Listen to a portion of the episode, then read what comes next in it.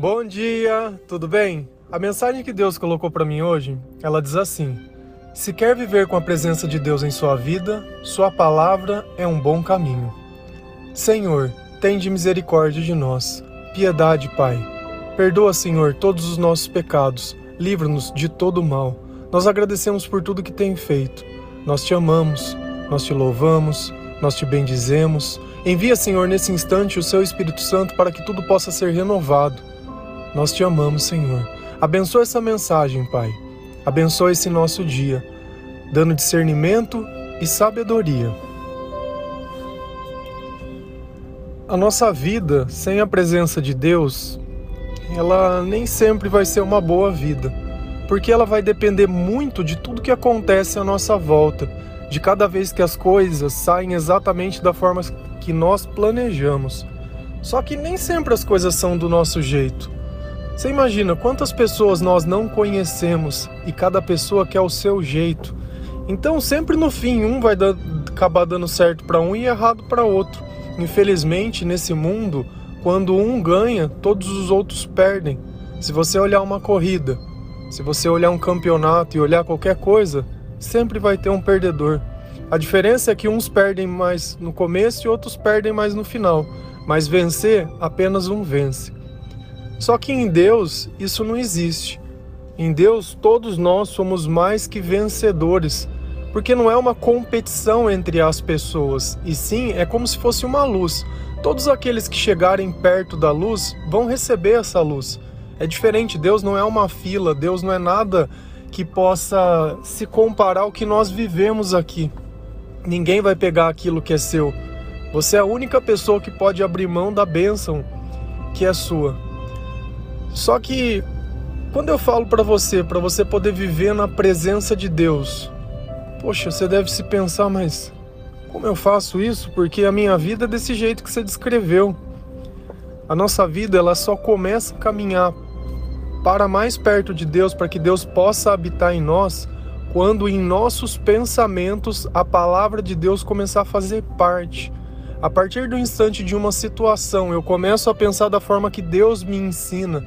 É sinal que aquele espírito ele está perto de mim, esse espírito ele vive em mim, porque já não é mais só o meu pensamento, mas as minhas ações refletem aquilo que Deus ensina. Lá em João 1, versículo 14, a palavra de Deus diz assim: Aquele que é a palavra tornou-se carne e viveu entre nós. Vimos a sua glória glória como do unigênito vindo do Pai, cheio de graça e verdade. A palavra se tornou carne e viveu no meio de nós. Não é exatamente isso que eu acabei de descrever? A partir do momento que nós podemos praticar aquilo que Jesus ensina, a palavra, ela se torna carne, a palavra, ela se torna nós, e ele vive no meio de nós. E olha que curioso, logo embaixo, cheio de graça e de verdade. Um dia só tinha palavra, e a palavra ela não tinha se feito carne. Por quê? Porque Jesus não tinha vindo ao mundo. No começo, no princípio, a palavra contava a história daqueles que acreditavam em Deus. Só que muitas dessas pessoas receberam profecias e promessas, e um tempo depois essas profecias e essas promessas se cumpriram. E Jesus é o cumprimento dessa promessa. Então, a partir do instante que a palavra, que era apenas uma palavra, que era apenas uma ideia, vamos dizer assim, se tornou carne, ela viveu no meio de nós, ela sentiu o que nós sentíamos. E nós podemos também passar por essa experiência, porque Jesus disse: Olha, eu vou voltar ao Pai, mas eu vou deixar o meu espírito, eu vou deixar o consolador no meio de vocês. E é justamente esse espírito que nos auxilia a encontrar o caminho. E Jesus ele diz: Eu sou o caminho, a verdade e a vida, e ninguém vem ao Pai a não ser por mim. Então o que salva não é a igreja. O que salva é Jesus. O que salva é a verdade, seja lá o que ela for. Às vezes você nega a Deus por achar que o seu pecado é maior que a misericórdia dele, mas não é. Deus, ele não se compara a nada da forma que a gente pensa. Nós não temos sabedoria para interpretar a forma que Deus pensa. Nós começamos a entender o agir e o mover de Deus a partir do instante que a gente começa a ler a palavra de Deus. Porque o homem, ele se basta apenas a condenar. Porque em nós nós não aprendemos a amar sem a presença de Deus. A única coisa que pode mudar a nossa vida, mudar o nosso coração, mudar o nosso caminho é a palavra de Deus.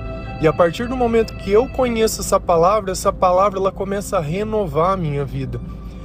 Às vezes a gente pensa que a nossa vida ela está sendo restaurada, mas depois a gente percebe que a gente nunca viveu. Como eu estou restaurando algo que nunca nem foi usado? Eu nunca tive uma vida. Então essa nova vida que você tem, e é assim que Deus fala. Ele fala que das velhas ele fala novas coisas. Então se você notar até mesmo na natureza, no ciclo que passa por um inverno, por um verão, as folhas morrem e elas nascem novamente. Ele não pega as coisas velhas e, e, e, no sentido de, de pegar e rejuvenescer. Não, ele deixa que acabe tudo e começa tudo de novo, tudo de uma forma nova, de um pensamento novo. É uma vida já com dignidade. E não porque essa vida, quando a gente fala em graça, não quer dizer em riqueza. Graça quer dizer liberdade. Liberdade para você poder viver, liberdade para você poder escolher, porque o tempo todo alguém está querendo escolher por você para tirar alguma vantagem das coisas que você tem, pelo seu bom coração, pelo seu bom comportamento. Mas eu falo uma coisa para você, não desanima, ainda que as pessoas te usem. Você sabe por quê? Porque a bondade, o amor e o bem só pode vir de alguém que está cheio de Deus. A partir do momento que eu quero proteger essas coisas, eu me torno como eles, eu me torno um miserável. Então, se a minha graça vem de Deus, Deus vai trabalhar abundantemente na minha vida.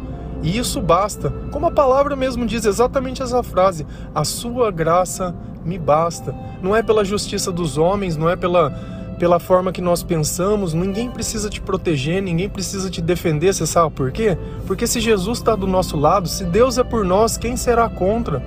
E todas essas palavras são mais que verdades. Porque no fundo nós vivemos uma batalha espiritual entre o bem e o mal. Da mesma forma que Deus está caminhando com você, quantas vezes você não caminhou com o mal? Ah, mas como eu sei isso? Sentimento, inveja, orgulho, desilusão, tristeza, amargura, todos esses sentimentos que a gente sente e não gosta de sentir. Isso não é Deus, isso é o mal. Claro que às vezes Deus ele provoca tristeza no nosso no nosso coração, mas é uma tristeza boa, porque é uma tristeza que vem com o arrependimento de você saber que você pode ser melhor e você vai ser melhor. E essa tristeza depois para frente se torna leve, porque você percebe que você sabe o que é certo e o que é errado. Ainda que você tente viver aquela vida que você já viveu um dia, no outro dia você vai começar a se sentir mal. Por quê? Porque agora aquela vida já não te ilude mais. É como se você assistisse dez vezes o mesmo filme e queresse que no fim tivesse um final diferente. Ele não tem, você já conhece. Você já sentiu o amor de Deus, você sabe. E aquilo muitas vezes por hábito, ou porque chega um amigo, ou chega uma circunstância, alguma coisa, essa velha vida ela já não te serve mais. É como se você tentasse viver uma, vestir uma roupa de quando você era criancinha. Cara, ainda que você consiga pôr, você vai rasgar ela inteira. Ela não te serve mais, ela não te cabe. Lá em Josué 1:8, a palavra de Deus diz assim: Não deixe de falar as palavras desse livro da lei e de, de, e de meditar nelas dia e noite, para que você cumpra fielmente tudo o que nela está escrito. Só então seus caminhos prosperarão e você será bem-sucedido. Percebe que sem a palavra de Deus não vai haver prosperidade. Prosperidade não é dinheiro. Prosperidade é poder você viver sua vida com liberdade, é você poder aceitar as escolhas da forma que elas são, sem sofrer. Bem sucedido. É você saber que você fez o melhor que você podia ter feito e ainda que não dê certo, você fique tudo bem, você fique em paz. E é uma questão de tempo. Na palavra de Deus diz que eu nunca vi um justo mendigar o pão. Isso é verdade. A partir do momento que a gente começa a se aproximar mais de Deus, começa a viver mais no caminho de Deus, as coisas elas começam a dar mais certos na nossa vida. Por quê? Porque o mal ele vai desencostando. Desencosta amigo, desencosta pessoa, desencosta comportamento, desencosta vício, desencosta hábito, desencosta tudo. A hora que você vê, você está ali tranquilo, vivendo coisas que você nunca imaginou viver, sentindo coisas que você nunca imaginou sentir. Isso não atrelado a nenhuma outra pessoa, nenhum fato novo você simplesmente sente porque assim Deus está perto de você. É uma vida totalmente diferente. Às vezes eu dizendo isso, eu não sei se você tem o discernimento sobre isso. Só que a partir do momento que você começar a buscar diariamente, se você parar para pensar, se todo dia você ouve o áudio e lê a mensagem que você recebe, pare e pensa, pelo menos dois versículos por dia. Quantos versículos você já tinha lido da Bíblia antes disso? Ou se você sempre só ouvia alguém lendo alguma coisa, agora é você lendo. E talvez no começo você lesse alguma coisa e nem entendesse. Hoje você lê e fala, poxa, isso daqui eu já ouvi. Nossa, isso daqui é verdade. Nossa, isso daqui é. E aí você começa a conectar a tua vida com a vida de Deus. E Deus começa a abrir os teus ouvidos, o teu coração, a tua percepção. E tudo aquilo que antes para você era oculto, hoje está às claras. E aí você percebe o que é bom e o que é ruim para tua vida e começa a modificar os teus hábitos. A primeira coisa que a gente tem que tirar da nossa vida é a mentira. Cara, mentira não tem, não tem espaço para você caminhar com Deus e mentir. A segunda coisa que a gente tem que tirar da nossa vida é o orgulho, é os ciúmes, é a inveja, esses tipos de sentimento de posse. Tudo é de Deus, não é nosso. Ainda que uma pessoa compartilhe ou partilhe a vida dela com você, ela não é nossa. Você não tem direito nem autoridade sobre a vida dessa pessoa, seja para o bem, seja para o mal, porque ela feriu as tuas expectativas. Se você não suporta ter ser contrariado, não tem expectativas. A deficiência da parte da capacidade que você tem de interpretar as coisas é sua e não da outra pessoa. O outro vai errar? Com certeza, muito, com certeza. Todos nós erramos, todos nós somos pecadores. Se nós tratamos Deus da forma que nós tratamos, por que, que você acha que as pessoas vão ter um tratamento melhor que você? Cara, se coloca pro teu lugar. Para de querer ser juiz, para de querer ser julgador, para de querer medir, para de querer se fazer de coitado. Para, chega dessa vida. Chega, já deu. Já deu e você não chegou em lugar nenhum. Não vai ser a próxima festa, não vai ser a próxima dose, não vai ser a próxima droga, não vai ser o próximo nada. Não é o mais do mesmo que torna o mesmo diferente. O mais do mesmo é o mesmo.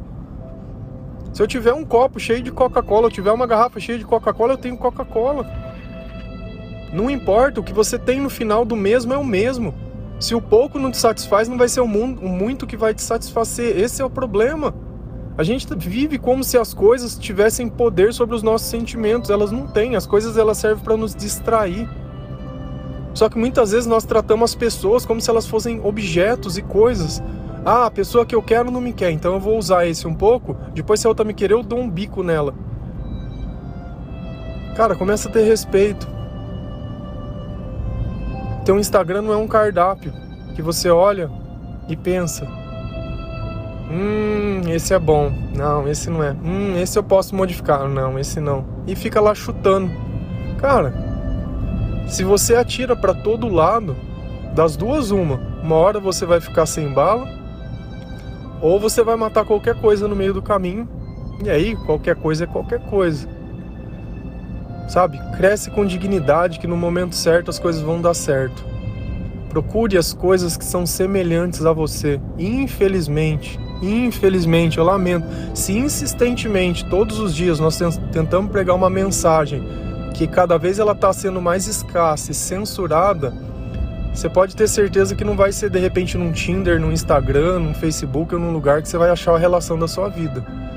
Se até dentro da igreja isso é difícil, você imagina fora. E eu vou dar um, um conselho para vocês também. Hoje a situação que a gente vive no nosso país é muito complicada. Eu não sei se você acompanha as coisas que têm acontecido, se você acompanha a política. Só que é uma guerra de narrativas.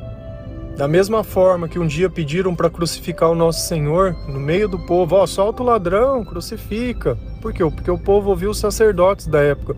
Hoje acontece a mesma coisa. E esse é o nosso canal que a gente usa aqui no Telegram. E ele tá, assim, próximo de ser banido. Por quê? Porque ele não pode ser censurado. Que mal nós estamos fazendo para alguém aqui? Nenhum. Mas infelizmente, quando a gente não escolhe pelo certo, outros escolherão por nós. Por isso que a gente não pode abrir a mão do nosso direito de escolha. E a gente tem que escolher quem tem os mesmos valores que nós, para nós não precisarmos ficar recebendo coisas que a gente não tolera e não aceita. Eu tenho um canal que é exatamente essa mesma mensagem lá no Spotify, tá?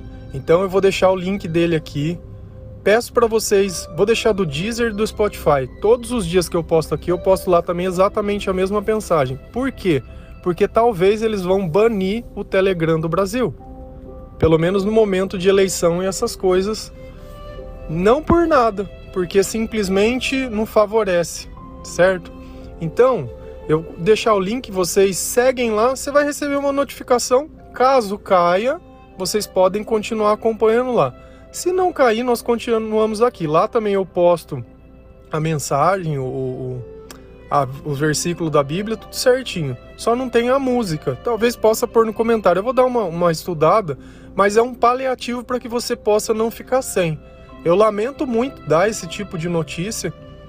E eu gostaria de verdade que cada um pudesse acompanhar um pouquinho mais das coisas que acontecem no nosso país. Não acompanhar muitas vezes pela mídia tradicional, porque se eu pago para ter uma notícia, a notícia vai ser o que eu pagar. É isso que às vezes a gente não entende. Quando você olha um telejornal, aquele jornalista, ele não tá ele falando o que ele pensa, ele tá lendo o que está escrito. Da mesma forma que muitas vezes quando você vê um político, ele não é ele falando, ele tá lendo o que está escrito. Poucos são aqueles que falam com o coração. Poucos. E nessa guerra de narrativas, infelizmente, quem não se informa no lugar certo acaba sendo enganado porque tudo é uma disputa de poder. Certo? Então vou deixar o link aqui para vocês. De alguma forma você vai continuar recebendo essa mensagem, tá? Meu Facebook ele tá lá, as coisas estão sempre lá, a gente vai dando um jeito e vai se adaptando, porque não vai ser a primeira dificuldade que vai fazer a gente parar. Amém? Um bom dia, que Deus abençoe cada um de vocês, continue transformando, renovando, modificando não apenas a sua vida, mas a vida dos teus amigos, a vida da tua família, das pessoas que você ama e tudo à sua volta. Que Deus abençoe cada um de vocês.